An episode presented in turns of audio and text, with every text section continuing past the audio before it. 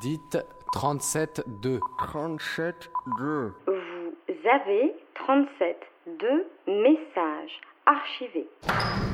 C'était aussi proche d'une cérémonie de mariage, à ce détail près que nous étions trois devant l'hôtel. C'était un mariage qui était sur un coup de tête, mais qui était exactement ce qu'il nous fallait.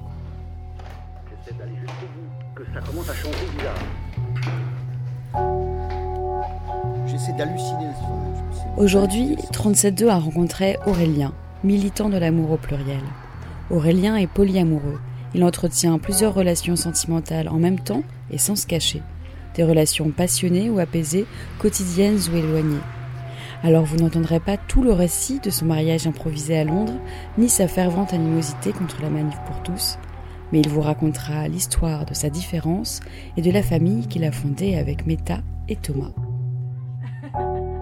Je m'appelle Aurélien, j'ai 35 ans, je suis pas très blanc, pas très masculin, je suis photographe. Est-ce que j'ai des passions dans la vie? C'est par vague. Je peux être très euh, très intense sur un sujet pendant pendant quelques temps et puis passer à un autre sujet euh, et puis y revenir plus tard.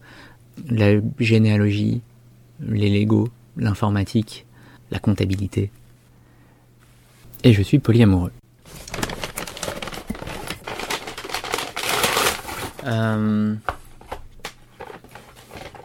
ça veut dire reconnaître la possibilité d'avoir simultanément euh, plusieurs relations sentimentales importantes dans ma vie et euh, honnêtement et de manière transparente avec tous les protagonistes.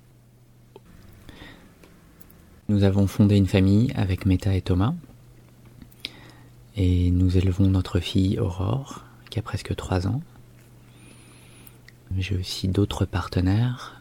Euh, Rachel, qui est très importante dans ma vie. Et puis euh, Hélène et Gaël et d'autres. Meta et Thomas se connaissaient déjà depuis quelques années quand je les ai rencontrés. Ma relation avec Meta a été euh, très intense euh, très vite. Il a paru évident à Meta de, de, de prévenir Thomas que euh, notre relation, elle et moi, ne serait pas euh, passagère et, et, et seulement amicale. Euh, que, que j'allais être très important dans sa vie et du coup probablement dans, dans la leur. Et petit à petit, on a passé beaucoup de temps tous les trois. Eux deux avaient déjà un projet euh, familial en cours. Et quand ils ont décidé de- d'essayer de, de, faire un enfant, ils m'en ont parlé euh, très rapidement et m'ont proposé le, le rôle de parrain auprès de cet enfant. Euh, et donc d'avoir un lien direct avec cet enfant et donc de créer une famille et de ne plus être seulement euh, le l'autre amant en fait. Ma relation avec Thomas elle a toujours été bonne. Maintenant on la qualifie de fraternelle, c'est-à-dire qu'on on fait partie de la même famille, on prend soin l'un de l'autre, on se défend l'un l'autre. Euh, donc c'est pas une, une relation euh, amoureuse, euh, mais c'est un, vrai lien familial. Je sais pas si on peut parler d'acceptation, euh, mais dans la mesure où on avait beaucoup de, de goûts en commun, et pas seulement en matière de, euh, de sentiments, euh, mais euh, beaucoup, de, beaucoup de choses à se dire, de, de, de, choses à partager, euh, c'est, euh, c'est quelque chose qui s'est fait lentement, mais assez naturellement.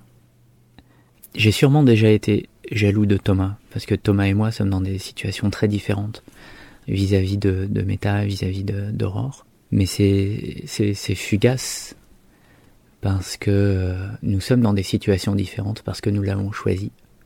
Il est le père d'Aurore parce que, euh, parce qu'au moment où on, où on a décidé de fonder cette famille, euh, c'est, lui qui avait envie de faire des enfants et pas moi. Le, le reste de notre situation en découle.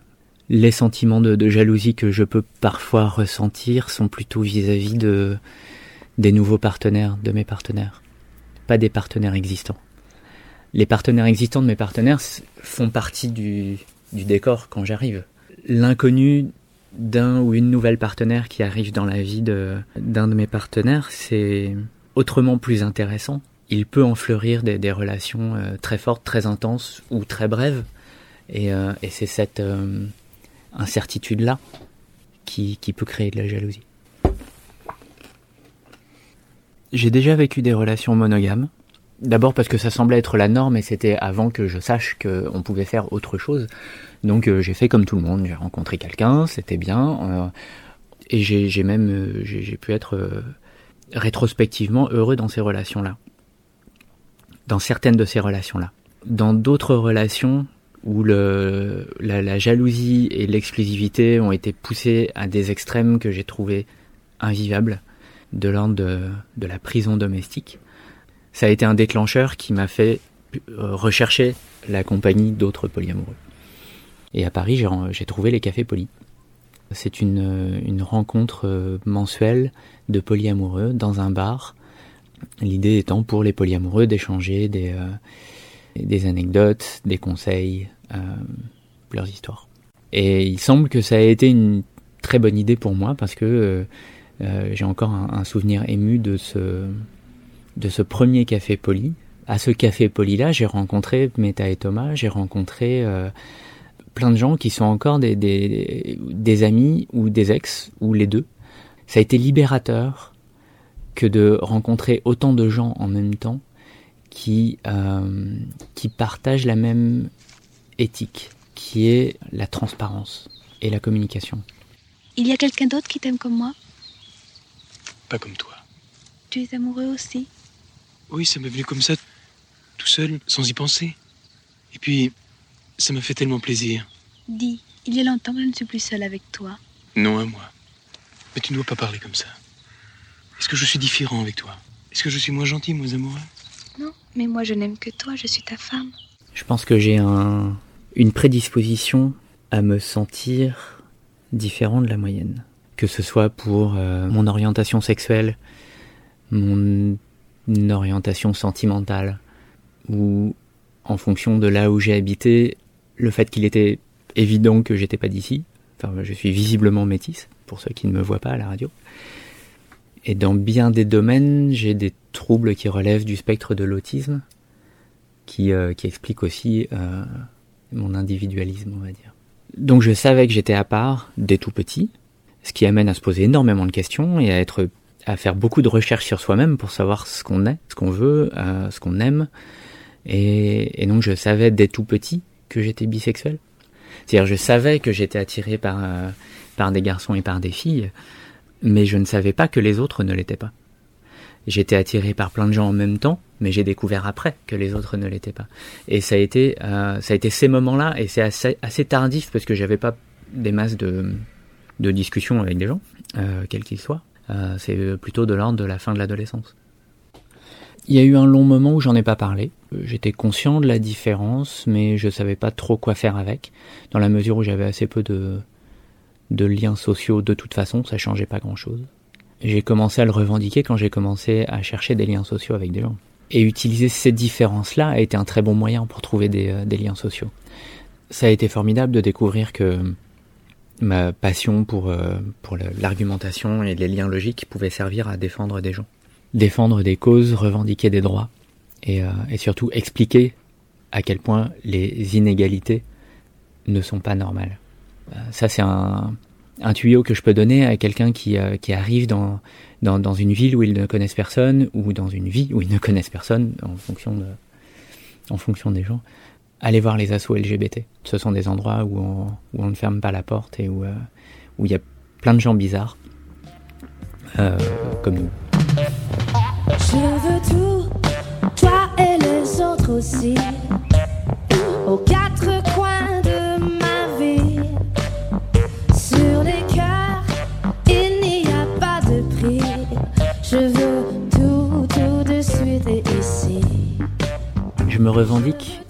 Pansexuel plutôt que bisexuel, euh, dans la mesure où je suis attiré par des personnes indépendamment de euh, leur identité de genre ou leur sexe.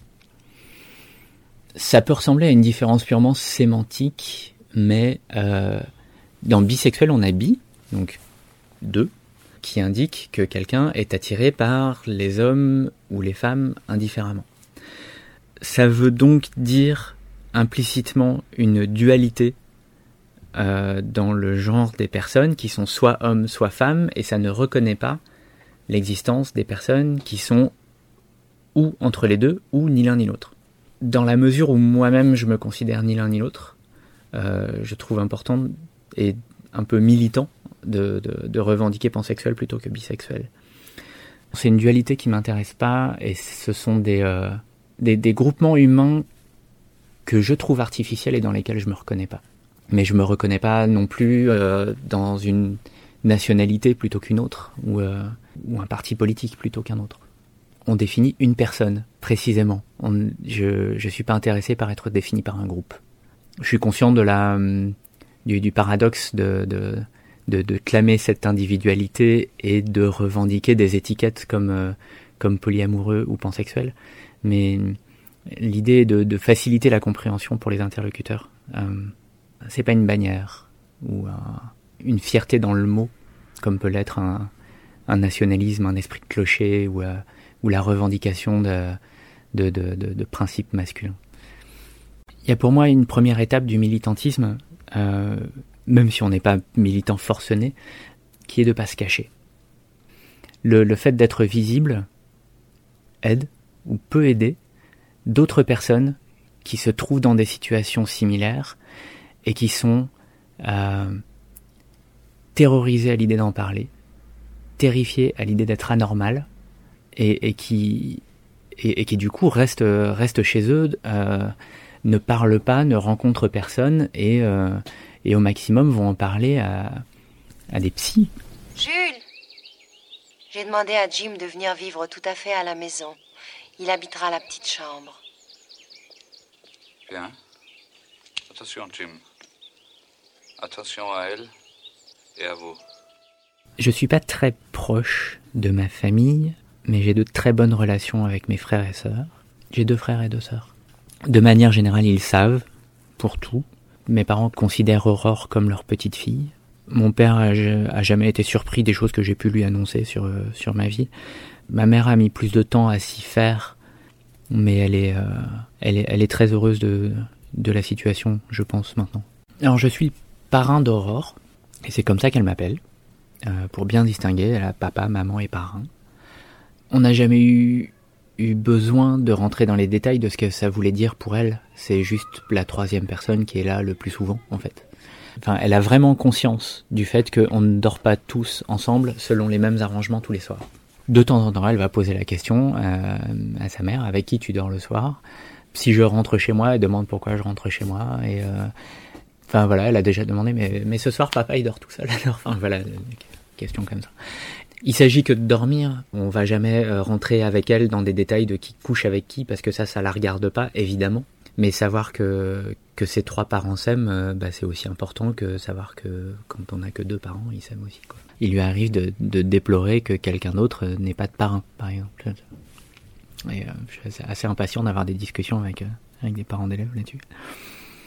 On n'a pas besoin de lui expliquer la situation parce qu'elle la vit et on n'a pas besoin de lui expliquer que la situation serait pas normale, parce que ça a toujours coulé de source pour elle.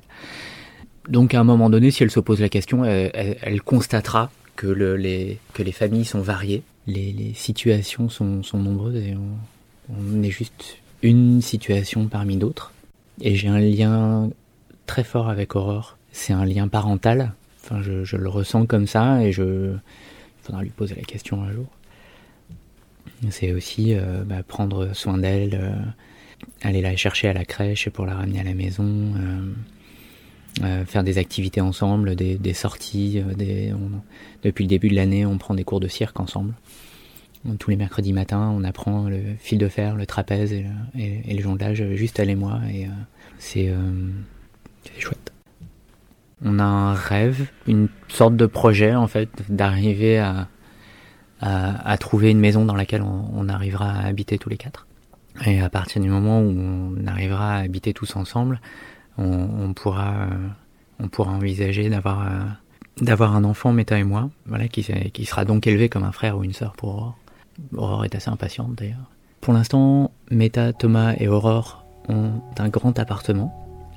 Et moi, j'ai un studio pas loin euh, que j'ai choisi parce qu'il était pas loin. Et je fais beaucoup d'allers-retours. C'est une liberté qui me permet non seulement d'avoir d'autres relations, mais d'avoir aussi euh, une solitude qui m'est nécessaire.